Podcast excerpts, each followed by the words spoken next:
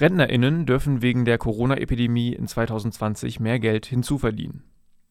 Die Deutsche Rentenversicherung hob die Grenze für Hinzuverdienste von 6.300 Euro auf 44.590 Euro an.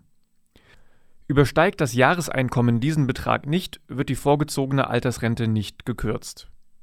Diese Regelung soll bei der Bewältigung der Corona-Pandemie helfen und gilt für das Jahr 2020. Ab 2021 sinkt die Hinzuverdienstgrenze wieder auf 6.300 Euro.